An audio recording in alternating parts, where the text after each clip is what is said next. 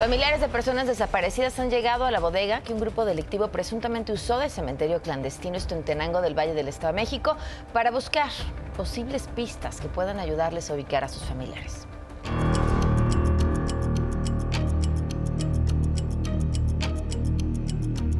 Es muy triste, yo creo que para todos los que tenemos un familiar desaparecido,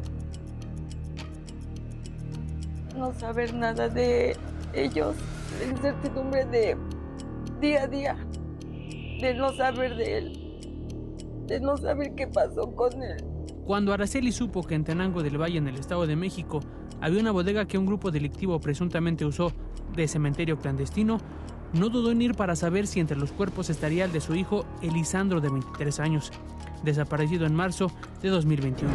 Pues cuando se, yo escuché y vi en las noticias de la, de la fosa, pues no dudé en ir. Digo, yo quisiera no esperar encontrármelo ahí, pero no pierdo la esperanza de encontrarlo bien.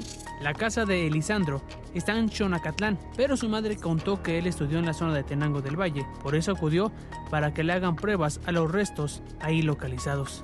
El 5 de marzo de 2021, Elisandro le dijo a su mamá que iba al centro a dos cuadras de su casa, pero ya no regresó.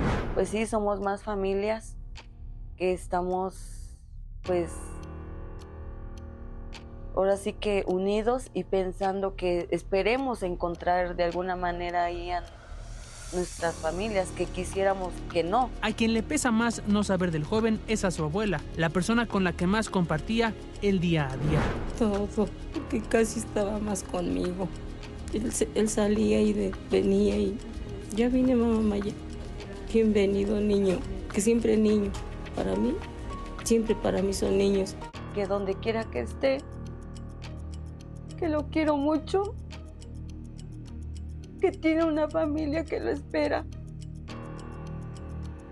y que no, no, no descansaré hasta encontrarlo.